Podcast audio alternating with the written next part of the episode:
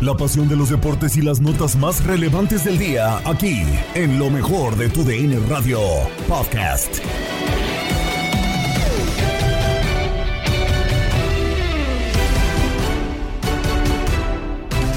Bienvenidos a un nuevo episodio del podcast Lo mejor de tu DN Radio, donde tenemos la información deportiva del día. Los saluda Gabriela Ramos.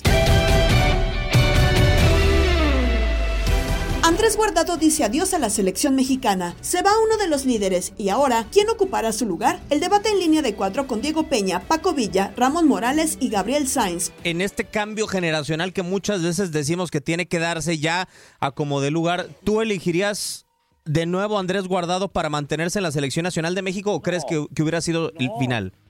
No, no, no, yo creo que ya es el final del vaya, incluso se le ve eh, eh, ya eh, con, con, poco recorrido, vaya, tratando de, de, hacer un buen trabajo en medio campo, pero pero con poco recorrido, poco ritmo. Eso es eso es notable, vaya, la edad no, no, no miente y menos en un jugador de medio campo.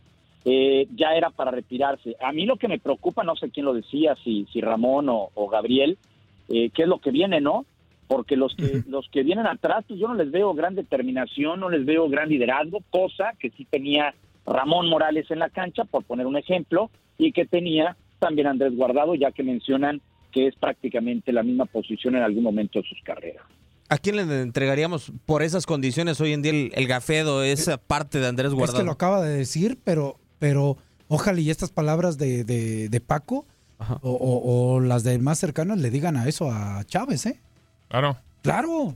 O, sea, a ver, hizo, una, hizo una buena Copa del Mundo, pero sí, después en eh, enero eh, su carrera. no, y no sé si entró en la inercia del Pachuca, que estaba medio rara, pero él, él se nota menos en su equipo. Ahora, eh, y el otro que está en el PCB, para mí que se quedó. Eric, Gutiérrez. Eric Gutiérrez. Para mí también se quedó. Sí, está O sea, sí, está en Europa y todo, y qué bueno. Pero creo que para selección no ha tomado ese rol, ¿eh? De acuerdo, de acuerdo, de acuerdo. Creo yo. Y eso, y eso preocupa, perdón, Diego. termina, ¿Termina preocupando el nivel? Y termina preocupando el que no hay hombres con liderazgo en la selección mexicana. O sea, no hay, no hay, no existen. A, mi parecer, el que podría tomar la batuta por el recorrido que empieza a tener en Europa, eh, Paco, por el interés que empieza a llamar de grandes equipos, por la regularidad que empieza a tener, eh, es Edson Álvarez, eh, porque lo hemos visto también con condiciones similares Andrés Guardado debutar en una Copa del Mundo con pocos minutos, pero muy joven, y que afortunadamente le tocó convivir con parte de ese grupo que todavía le quedaban algunos líderes y no sé si esta generación tenga hoy algo de liderazgo. Yo creo que está entre él y mira lo que te voy a decir, eh, Henry Martín, creo que eh, la capitanía en el América le ha caído bien a Henry Martín, creo que ha sido un, un líder que, que, ha dado eh, en momentos complicados para el americanismo en la cancha sobre jugadores de gran recorrido, eh, jugadores que tienen eh, por supuesto, eh, un, un, un, eh, un, juego emblemático con las Águilas del América. pero sí, Edson Álvarez pareciera que es el jugador ideal para llevarse ese gafete capitán, que además lo demuestra en la cancha y lo demuestra fuera de la cancha Edson Álvarez. Ah, una cosa de Henry nada más, creo que fue hoy la entrevista. Sí, en la, cual, zona mixta. En la cual dice que, que para él no le gustó que la gente abuchara que no le gustó, que pueden ir a reclamar y demás, pero no ganan solos y que necesitan el apoyo de la gente. No, mal. Henry, por, favor. Henry, por favor. Yo, yo estuve en la cancha del Estadio Azteca y la gente apoyó durante la pelota en movimiento, mientras estaba la pelota en movimiento todo el tiempo. Sí, por eso, por eso Eso no, no me gusta de un jugador. Al final de primer tiempo, venga, bucheo, pero con, con sonoro y merecido abucheo tenían que despedir a los jugadores del América. Claro. Claro, pero por supuesto. Sí, de acuerdo. No, no, no sé de qué. Y de repente eso se ha permeado también en selección. Recordemos eh, también algunas declaraciones también del Chucky. El Chucky, así es, de, acuerdo, el Chucky. Yo no sé si, digo, eh, entiendo y respeto la situación, lo que menciona Paco, pero yo no sé si Henry Martin. Tenga. Eh, en América creo que sí es el líder, es el capitán aparte y, lo demuestra, ¿no? se notó el ratito que entró, ¿eh? Con, con San Luis, aún, ¿no? Ese ratito de ese liderazgo que tiene Henry. Pero no sé si en selección. El brinco para, para, mí en selección No, no es un jugador que pudiera ser tan, en este momento, tan trascendental como, como en su momento. Ah, es que no viene guardado. ah, es que no viene Rafa Márquez. ah, claro. O sea. primero tendrá que ser titular indiscutible, claro, ¿no, Ramón? Claro, de acuerdo. Entredicho también. Sí, sí, sí. Pero, a ver, yo tengo un candidato a esa capitanía, Paco, de la Selección Nacional de México por personalidad, porque además este torneo se ha cargado un equipo, porque ya es campeón de Liga MX, porque tiene una edad relativamente corta para el puesto, pero no va. Es el Pocho Guzmán. A mí me encantaría verlo. No, pero no pues, vale. Pues, pues, primero que lo, lleven. No, mira, mira, te voy a decir algo. A mí me, me fascina el Pocho Guzmán. Tendría que estar en la selección nacional el Pocho Guzmán.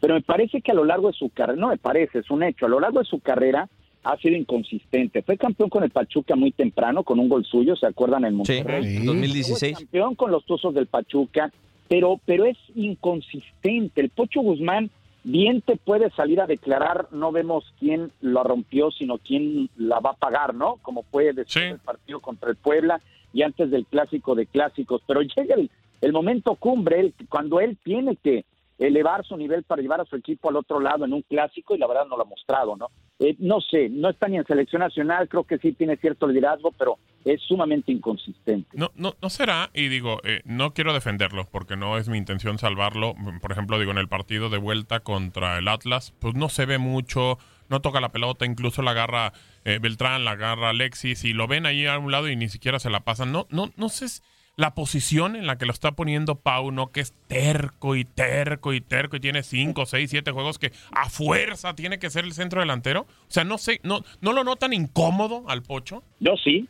no, yo sí. Yo, yo, yo también. Me noto incómodo. Ah, ok, a ver, yo lo noto incómodo. No digo que haga mal grupo, no, no, no, digo que se pelee, no, no, incómodo en la cancha. No, no, espérame, yo, yo te entiendo. Yo lo noto incómodo, estoy de acuerdo con ustedes y contigo.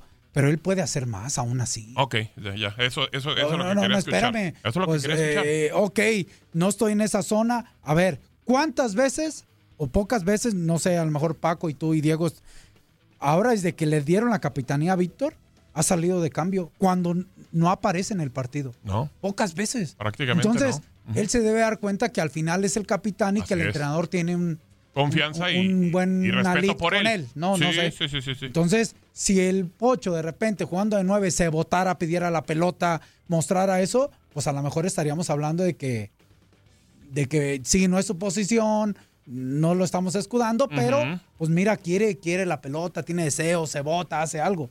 Tampoco lo he visto así, ¿eh? No, de acuerdo. de acuerdo tampoco he visto esa ambición de, sí, no es mi posición, pero, pero bueno. Y es que eso, lo, eso, lo hemos platicado muchas veces. O sea, independientemente que el técnico te diga, ok, te vas a mover aquí, vas a subir, bajar y hacer esto, tú también tienes iniciativa. pues tendrías que buscar hacer otra Yo lo único que, eh, y ya quitando al pocho de Chivas y hablando de selección nacional con el pocho, es, es nada más el tema de Coca. Las primeras declaraciones de Coca es oportunidad para todo. Hay 400 y tantos jugadores mexicanos. Que no le pase lo que le pasa a todos los jugadores. Yo le entiendo que cada jugador, cada entrenador lleva a su jugador de acuerdo a su estilo y, etcétera, etcétera. Pero lleva a aquellos, y más en los de preparación, aquellos de buen momento. Chance y te pega. Claro.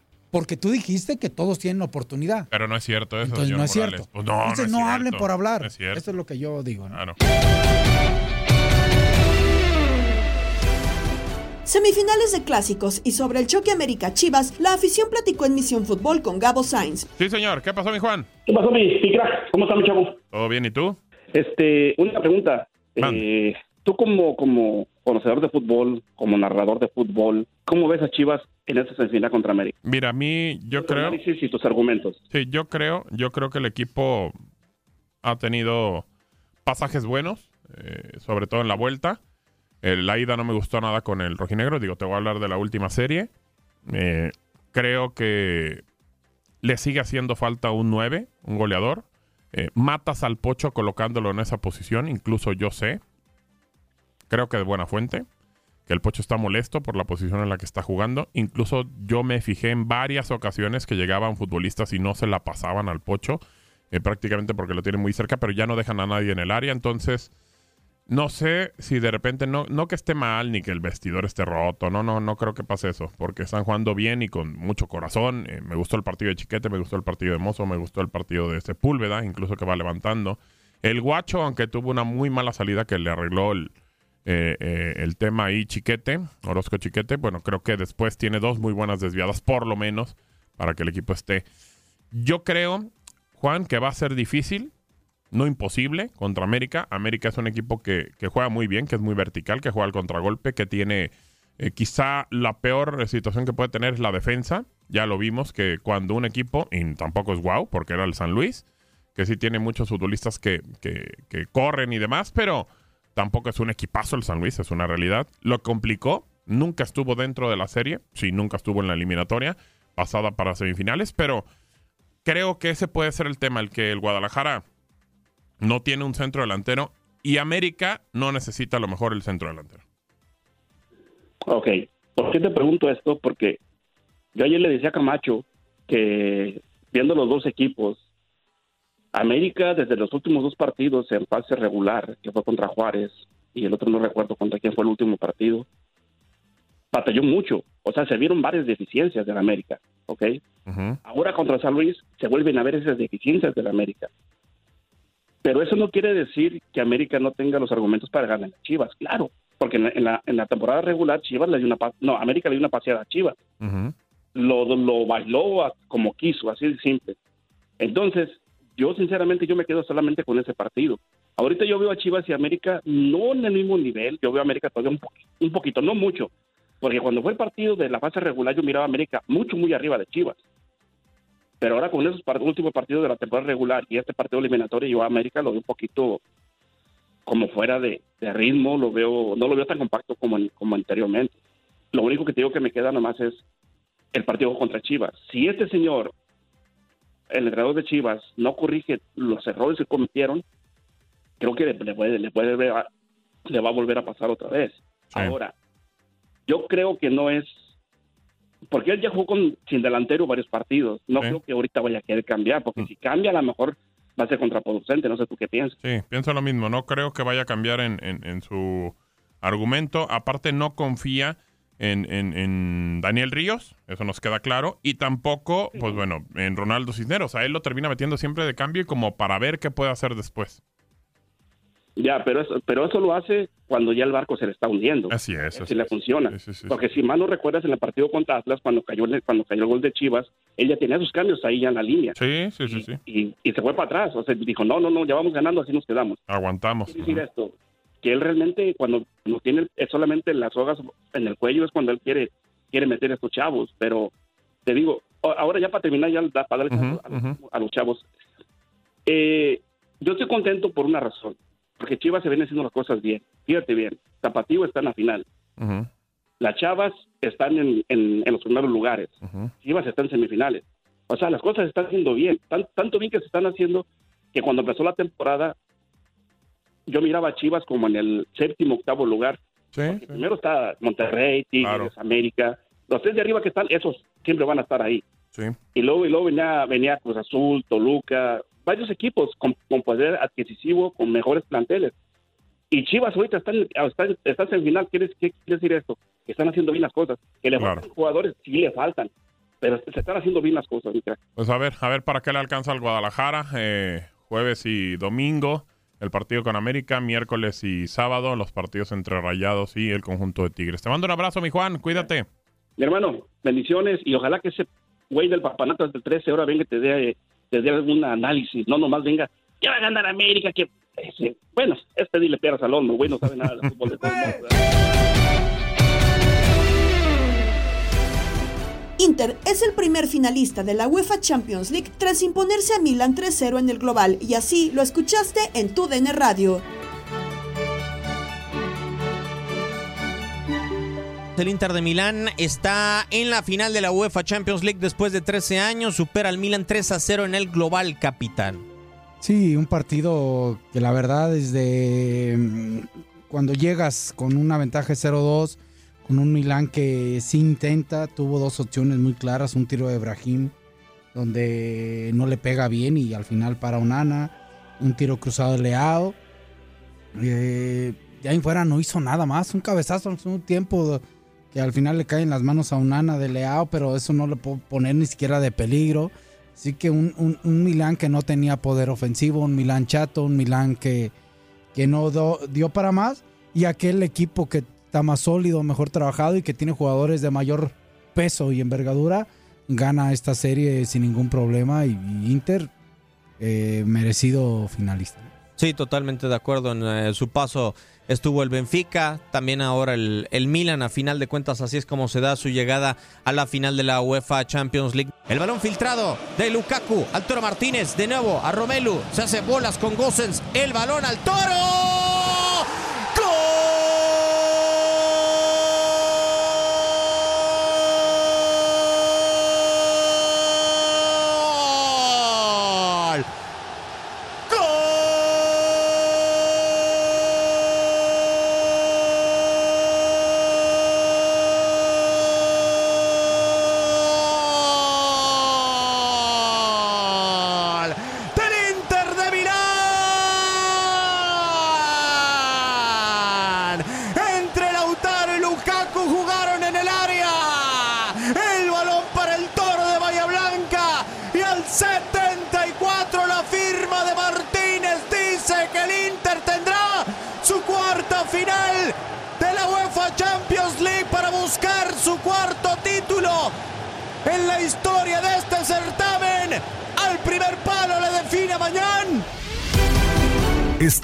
escuchando el podcast de lo mejor de tu DN Radio, con toda la información del mundo de los deportes. No te vayas, ya regresamos. Tu DN Radio, también en podcast. Vivimos tu pasión.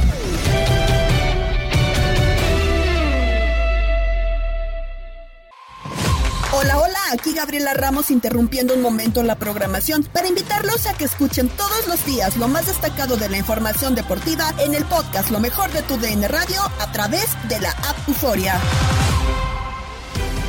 Este día arrancan las semifinales de conferencia en la NBA. Nos lo presenta Andrea Martínez en Contacto Deportivo. Vamos con las finales de conferencia de la NBA. Los Ángeles Lakers se van a estar enfrentando a los Denver Nuggets. José Pañeda, voz en español del Miami Heat, habló con tu DN Radio del inicio de estas finales de conferencia, recordando que mañana será cuando Miami Heat se esté enfrentando a los Boston Celtics en la otra final de conferencia. Aquí escuchamos sobre lo complicado que será para el Heat este compromiso.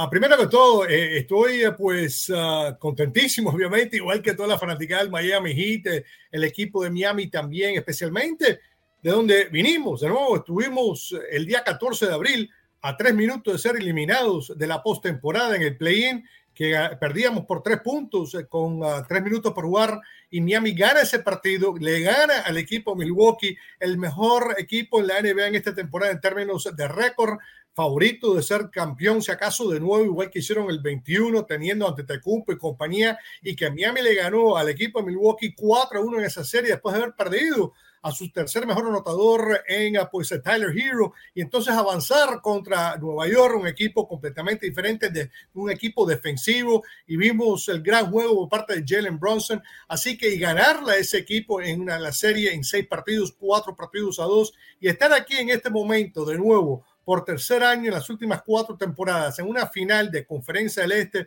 cuando estuvimos a solamente tres minutos de ser eliminados, hubieran estado hablando de que hay que retirar a Parriley, hay que retirar a Spolstra, que Jimmy Butler no sirve, que Bama no sirve tampoco. Y en este momento, uno de los cuatro equipos que quedan, estamos, vamos a decir, en la gloria sin duda ninguna, pero con expectativas altas igual de seguir, de seguir ganando. Y obviamente va a ser una tarea dificilísima ya cuando llegas a este nivel, igual que cuando llegas contra el equipo de Milwaukee, o sea, el equipo de Nueva York y ahora el equipo de Boston. Estamos hablando de la élite, la élite, ¿no? Y Tatum y Brown, entre los mejores anotadores y, jugadores en toda la NBA, dos veces todo NBA en Tatum, no se queda muy atrás uh, Jalen Brown. Así que de nuevo es una tremenda batalla, pero difícil, sin duda ninguna. Y Miami comienza en casa ajena, eh, allá en Boston, puede ser pasado mañana, miércoles.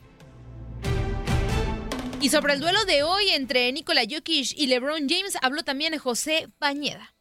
Bueno, sin duda ninguna. Interesante que son los cuatro mismos equipos que tuvieron ah, pues eh, finalistas en cada conferencia en la burbuja en el 2020. Y para esos expertos que decían, bueno, pero la burbuja es muy diferente lo que puede suceder en los partidos, vamos a decir, cuando había pues público, y en ese caso no había público, uh, pero vemos que, que, que, los equipos que tenían buen talento y han mantenido más, básicamente ese talento, excepto eh, los Lakers. Los Lakers han, eh, pues, han transformado muchísimo su equipo desde entonces eh, y hay que darle mucho mérito especialmente a Pelinka durante el Juego de las Estrellas o el, el, fin de semana donde hubo la fecha límite de los cambios. Hizo un excelente trabajo porque yo creo que sin todos los cambios que hicieron, yo creo que si acaso no hubieran llegado donde han llegado en este momento. Eso es una tremenda batalla y, nunca podemos descartar a, una, pues, a LeBron James. Mira, eh, lo tuvimos aquí en Miami por cuatro años. Es, es, un bestia, es un tremendo jugador.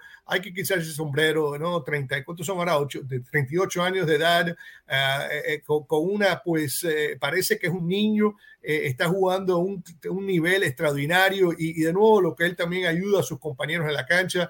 Y cuando tienes un Anthony Davis saludable, cuidado, porque de nuevo muy difícil con Anthony Davis y, uh, y pues LeBron James. Entonces, el resto del equipo que tienen, que ha sido excelente también eh, en esta recta final, entrando aquí ahora eh, a los playoffs,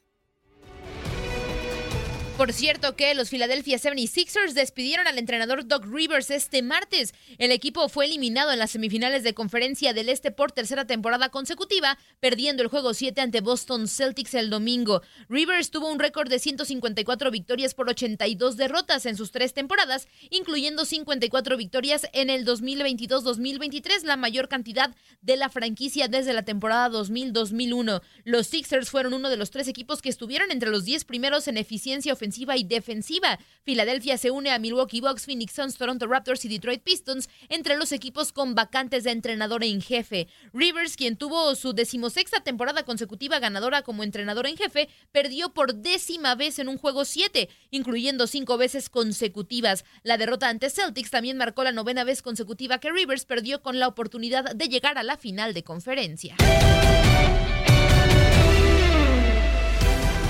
La actuación de Shuhei Otani y una posible situación de robo de señales se llevaron la actividad de las grandes ligas como lo analizaron Luis Quiñones y el Beto Ferreiro en Desde el Diamante. Ayer brillaron, los dos, ¿eh? brilló Shohei Otani, fantástico lo de Shohei Otani. A mí me da un gusto tremendo. Ayer era imposible ver otra cosa. Tú sabes que yo soy un hombre de novela. Yo veo las novelas turcas y las novelas brasileñas. Y, y no, ayer era imposible porque estaba lanzando Shohei Otani, que al final se lleva la victoria no había manera de ver la novela turca que normalmente veo. Eh, siete entradas completas, cuatro hits, le hicieron cinco, ponchó a cinco, dos boletos, cinco victorias y una derrota. Y lo hizo lanzando y lo hizo bateando porque conectó su décimo jonrón de la temporada. De igual forma, Shohei Otani, un espectáculo, el pelotero más grande, el más vistoso, el, el más completo, el que ojos humanos han visto, de 5-4 con ese jonrón, anotó tres carreras, impulsó tres, bateando 303. Pero de momento también, como uno es amante de la grandeza, uno reconoce la grandeza, lo de Aaron George fue fantástico. Fue fantástico con esos dos honrones, con la victoria de los Yankees. Ah, lo que yo te digo, eh, me dejó un sabor de boca amargo que nuestro colega, nuestro amigo, te lo decía temprano, en la, cuando estábamos en, en Extra, Jesús Eduardo Acosta, un tipo tan serio, medio gruñón, eh, hombre que se ríe poco, nos mandaba un mensaje diciendo, Aaron George está robando señas. Ahora, ¿qué va a decir Quiñones? Quiñones que vive por Aaron George, que defiende a Aaron George, robando señas. Y Quiñones que critica tanto los actos de Houston, ahora se hace el de la vista gorda con Aaron George. Pero yo salí a defenderle a usted. ¿eh? Es diferente lo que ocurrió con Aaron George y diferente lo de los Astros de Houston, porque Quiñones cuando usted utiliza la tecnología para robar señas, como hicieron los Astros, y, sabe Dios cuántos equipos más, ahí hay un error grande. Mirar por el rabito del ojo nunca ha sido prohibido. Fíjate, Eso no está prohibido. Fíjate, Beto, que si te has percatado, lo veíamos la semana pasada en la serie Yankees contra Tampa. Hay muchos peloteros que usan gafas de, de sol para batear incluso. José Sirí andaba con estas gafas de las que a usted les gusta ponerse los domingos, lo he visto ya con, con esos lentes cuando va al parque. Y en, su bicicleta, lo he visto por ahí, por las eh, calles de Miami, por los parques de Miami, con ese tipo de lentes. Imagínese usted, si Aaron George llega a traer esos lentes que usa José Siri y que usan muchos otros peloteros de grandes ligas, no se arma. No se arma todo el chisme que se armó esta mañana de que si los Yankees y si Aaron George estaba robando señas. Pero además. hubiera sido, mira, pero Quiñones, aunque hubiera sido, aunque hubiera sido el caso mirar hacia atrás, el 90% de los bateadores cuando se paran el rectángulo de bateo con el rabito del ojo, miran hacia atrás a ver dónde está localizado, ubicado el receptor. Así mismo, es que, nos, llame la gente. eso no puede ser tema de, eso no puede ser tema de polémica. Que nos llame la gente que nos diga 833. En inglés, en español, en todos lados hoy. El tema es que Aaron Josh estaba robando señas. Tampoco así, tampoco así. Pero es que realmente que lo malo vende tanto, Quiñones. Mire, independientemente si estuviera robando señas o no, si lo hace de una manera legal, o sea, sin, sin utilizar dispositivos electrónicos, no está mal. Lo que está mal es utilizar la tecnología, es utilizar otro tipo de dispositivos para robarse las señas y punto. Pero nos gustaría que la gente llamara porque yo sé que eso va a ser caldo de cultivo para los antiyanquistas que hoy andan pero por las nubes. Que si por fin que mira que Aaron Josh que no... Te voy a decir una cosa, lo, lo que yo me quedo de todo lo que hablaba Aaron Josh ahí, porque se le preguntó sobre qué es lo que estaba mirando el, la mirada hacia el banco con el rabito del ojo y dijo que es lo que estaba tratando de ver, qué es lo que estaba pasando en el dogado. Eh, porque él escuchaba gritería en el dogado, una pelea. Es que había sido expulsado Aaron Boone también. Claro, había sido expulsado Aaron Boone y que estaban ganando 6 por 0 y que él quería ver qué es lo que estaba ocurriendo en ese dogado. Eh, no sé, yo no sé si creerle a Aaron Judge me parece un poco tonto la, la respuesta. No estaba mirando el dogado porque había, no, pero había mucho, mucho, ruido. No, pero a ver, Beto, a ver, a ver, a ver. y yo quería, y de momento también yo eh, conversé con algunos compañeros de equipo. Sí, pero está bien. en el dogado siempre se pelea y siempre. No, no, no, pero si usted está bateando. no, no, permítame, permítame. Justificó tanto que no lo merecía. Ya no merecía de opinión. esa justificación. Ya, ya cambiaste de opinión. Ya te vas a subir al carrito de los que andan acusando a Aaron George de robar señas. si, tú estás bateando, si, tú estás bateando, si tú estás bateando y tú ves que está pasando algo en tu dogout, se escuchan gritos, se escucha una discusión, usted va a dirigir la vista al dogout y punto. Como mismo hay peloteros que han perdido la concentración por un foul a las tribunas. Han mandado una pelota de foul a la tribuna a la edad de un fanático y tú lo ves que están nerviosos, pendientes de a ver qué pasó en las tribunas. Sucede también, porque aunque usted no lo crea, ahí en el home plate se oye todo. Cuando usted se para ahí en el terreno, en el home plate, usted está escuchando absolutamente todo lo que sucede todo también, y se ve todo también. Se ve cuando el catcher se mueve, se ve cuando te dicen las señas del banco. Tapatío y Atlético Morelia disputarán la final de la Liga de Expansión. Del tema, platicó Toño Camacho con Toño Murillo, Darín Catalavera y Zuli Ledesma en Inutilandia. Oye, y Zuli, te dije, yo no te dije que iba a la final. Sí, por supuesto, Camacho. Tú eras uno de los que tenía mucha confianza, mucha fe en el equipo de los Ates del Atlético Morelia. Pues claro, yo siempre he en Morelia porque pues, hay que ir a Morelia, ¿no? Hay que ir, hay que ir, Antonio Camacho. A ver, platícame qué pasó en este partido de, de regreso que tuvieron los Ates del Atlético Morelia contra los Toros de Celaya, Antonio Camacho lo voy a resumir con un, una analogía que yo sé que no te va a encantar, pero pues al final es lo que pasó. A ver. Eh, Morelia y Celaya al final del partido aplicaron un Zuli en el 85. ¡Ey, ey, ey, ey, Antonio Camacho, qué pasó? no, el buen partido, el buen partido que lamentablemente este, terminó por mancharse por la violencia, eh, situación que, que terminó por pesar sobre todo para Paco Ramírez, que se volvió loco y terminó ahí dándole una bofetada a Norberto Scoponi. Eh, sí estuvo muy fuerte el asunto, muy delicado el asunto para, para la gente que está ahí pendiente de lo que es eh, la liga de expansión. Pero, afortunadamente no trascendió a mayores, Antonio Camacho, ¿no? Fue ahí un altercado que creo yo que por ahí debe de haber una historia entre estos dos, eh, un auxiliar y el otro técnico de Celaya. Tocayo, no te desgastes. Lo que pasa es que Zuli todo, todo, lo minimiza, güey. La, vez que armó la bronca de la Azteca dijo, ah, no pasó mayores, nomás una pequeña riña ahí entre, entre, nada más, entre los futbolistas. Pero a ver, ¿de dónde se desató esto? Porque eh, si el partido estuvo bien interesante, ¿no? Con el tema del, gol, de portería a portería. O sea, la afición estuvo muy metida en ese partido, pero luego, ¿por qué? ¿Por qué se pelearon? No se peleen. Eh, es que lo que pasa es que dicen que Norberto Scoponi es un Toño Murillo en potencia, que me refiero un rompe no rompe corazones, ¿eh? No rompe corazones, Antonio Camacho. Eso que quede claro. Eh, no, no, porque si fuera, bueno, no, sí, mi tocadito rompe corazones. Ya ya yo creo que tiene unos 25 hijos regados. Y no solo corazones, güey. Por eso me refiero, lo dije, lo quise decir de manera bonita, güey. Este, ah, entonces decía que lamentablemente se, desató la violencia al final del partido, gana Morelia 3 a 1, el partido, la vuelta fue del global 4 a 2. El problema es que en los retos Coponi es un experto en romperlos por completo. Entonces, este, estuvo duro y dale, duro y dale, duro y dale contra, contra Paco Ramírez y en una de esas pues termina el partido, termina muy caliente porque obviamente pues yo creo que jamás les va a gustar que les metan un gol de portería a portería, ¿no? Digo, creo que que te meta gol el portero ya es demasiada humillación, ¿no? Humillación como la que recibió el Atlas tras ser eliminado contra Chivas. Pero de ahí en más, este, se calientan las cosas y otro de los jugadores que también se termina por calentar se llama eh, Noé Topete. Eh, pongamos de jugador genérico número dos en la Liga de Expansión, que termina yendo contra Paco Ramírez y le mete un santo patadón, pero haz de cuenta que era el Zuli barriéndose con todo en el 85, se brincó, barrió y agarró la pierna de Scoponi, lo terminó por este, enganchar y mocos que se va para abajo el, el, el, auxiliar de Carlos Morales. Luego de repente también llega Paco, sigue empujando y aquí viene el detalle. Y, yo sé que eso, creo, creo que es lo menos alarmante de lo alarmante. Eh, sabemos que Memo Allison se va al ataque para buscar el gol.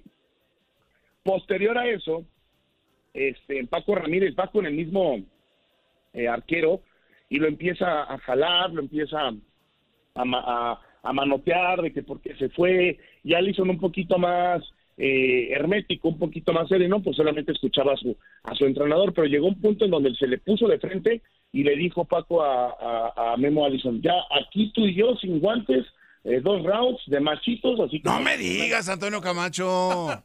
sí, sí, sí, así os doy cuenta, te lo juro. se le metió el chabuco a Paco, literal. Sí, se volvió loco y de hecho en conferencia de prensa pues todos estábamos de que pues, pues ¿qué dijo este güey? Y ya al final fue de que, eh, no, pues es que estoy harto que los argentinos vengan a, a burlarse de nosotros y que no valoren a los técnicos mexicanos y yo de, tranquilo, güey, te estabas calentando de más. Y así quedó la cosa, quedó fuera Celaya, lamentablemente, porque Celaya es un, un proyecto precioso, es un proyecto que yo creo vale demasiado la pena de lo que significa la Liga de Expansión, pero que vuelven a perder los estribos y también, pues, obviamente las gradas respondieron a la situación de lo que hizo Paco Ramírez y demás, pero lo interesante es que Morelia juega la final, se juega mañana, hoy hay día de medios, hoy hay día de medios en, en, en el Estadio Morelos, estarán eh, tres jugadores. Ahí está tu hijo, Zuli. Ya me lo, me lo, lo pusieron. Órale. Estaba dando pláticas el Zulito Ledesma. Lamentablemente tiene tres bajas. Eh, el equipo de. Ay, ¿dónde dejé mi pijama? Ahí está. Eh, está es, que, es que estoy haciendo chamba. Mi, bueno, estoy aquí arreglando la ropa. Y también estoy buscando las pijamas. Como DVD, como DVD, Antonio Camacho. Sí, es que andamos haciendo maleta, pero bueno. Y de ahí en más, eh, tendrá tres bajas Morelia por expulsión por el zaparrancho. Terminó siendo expulsado William Mejía, terminó siendo expulsado este Ronald, ese, la Cobra Mendoza, Brian la Cobra Mendoza. Ese recibió tarjeta roja durante el primer tiempo, ¿no? Sí. Era una de las ventajas que tenía el equipo de Paco Ramírez y un codazo y se equivocó ahí la Cobra Mendoza, pero la verdad es que no sé si con el poder de la amistad, con el poder del amor, no sé cómo le va hecho Morelia, pero aguantó el embate ofensivo de Celaya que se vio inoperante y hoy juega, la, bueno, ahora jugará la final contra el Tapatío, el Tapatío que regresa a una final después de, de 10 años, 20 años, perdón, ahora comandados por Gerardo Espinosa y me queda claro que va a ser una final bastante, bastante entretenida. Es, si no mal recuerdo, la cuarta final de Morelia en Liga de Expansión tres de, fase regular, el campeón de campeones, y es la primera vez que cerrará como visitante en esta final, ya que en anteriores ocasiones lo había jugado siempre en casa, teniendo la derrota contra Tepatitlán, la victoria contra Cimarrones y la derrota contra Atlante en penales en lo que fue eh, el campeón de campeones. Por otro lado, Gerardo Espinosa pues terminó venciendo a Atlante de Mario García, que ahora esperará rival porque ellos están en el campeón de campeones. Así que va a haber una final bastante interesante. Morelia tendrá que saber manejar el tema de las ausencias y que claro que sí estaremos llevándole todos los pormenores por tu DN Radio, ahí estaremos en el día de medios y estaremos platicando con ustedes y sobre todo contigo, contigo maldito panza de con triguizos. Es momento de la locura en datos y festejados con Octavio Rivero, Darín Catalavera y Andrea Martínez. Pintamos toda la casa y sin dejar caer una sola gota de pintura que no sea. ¿Qué es eso? El dato random. En espérense que me equivoqué del guion, ya. El Inter de Milán se fundó el 9 de marzo de 1908 en el restaurante Orolo, Orologio por 44 miembros disidentes de la AC Milán que se negaban a aceptar jugadores no italianos en sus filas, de ahí su nombre Internazionale. Su primer capitán fue el suizo Ernest Mann. Faltó el golpecito, ¿eh, Andy? Faltó Ay, sí, espérate, espérate. ¿dónde está el golpecito? Ay, ¿dónde está? Aquí está. Ahí está. Muy bien, han ganado 19 veces la Serie A y 8 veces la Copa a nivel local. Internacionalmente han ganado 3 Europa League, 2 Copas Internacionales, un Mundial de Clubes y 3 Champions. Su primer campeonato de Champions ocurrió el 27 de mayo de 1964 cuando vencieron por 3 a 1 al Real Madrid. Al año siguiente repitieron doblegando al Benfica por 1-0. En los 60 el Inter fue el club más dominante, ganó dos copas y llegó a otras dos finales. La última vez que el Inter ganó la Champions fue el 22 de mayo del 2010 cuando vencieron al 2 por 0 al Bayern München en el Santiago Bernabéu con un doblete del argentino Diego Milito. Hoy celebramos al niño del pastel. ¡Feliz cumpleaños te deseamos porque en locura estamos!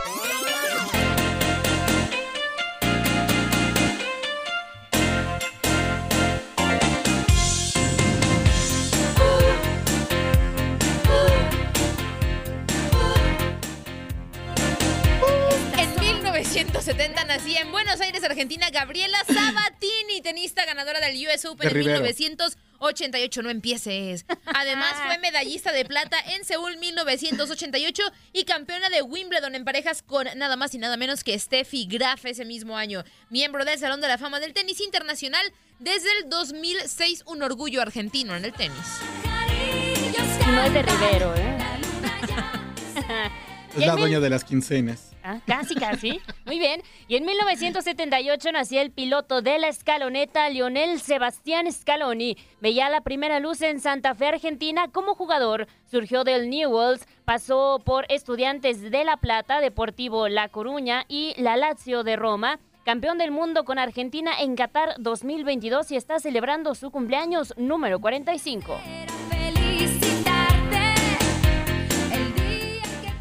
Y en 1966 nació Thurman Thomas, corredor de los Bills de Buffalo de los años 90, con los que llegó a cuatro Super Bowls. Los perdió todos, pero bueno, es miembro del Salón de la Fama desde el 2007. Corrió para 12.074 yardas en su carrera. Nos ponemos melosos y curses porque en 1974 nació en Faenza, Italia, Laura Pausini, una de las cantantes más exitosas en los últimos años. Ha vendido 75 millones de copias y ganado 5 premios Grammys. Y hoy, 16 de mayo, está cumpliendo nada más y nada menos que 49 años. En cambio no, hoy no, hay tiempo de Sí, señor Radio Escucha. Yo tuve que soportar estos cantos durante el corte. lo suficiente. Cántale, Octavio. Estoy aquí. Ya estoy aquí. Y quiero hablarte ahora. Y se tardaron los cinco minutos decidiendo qué canción iban a poner. Cántale, Octavio.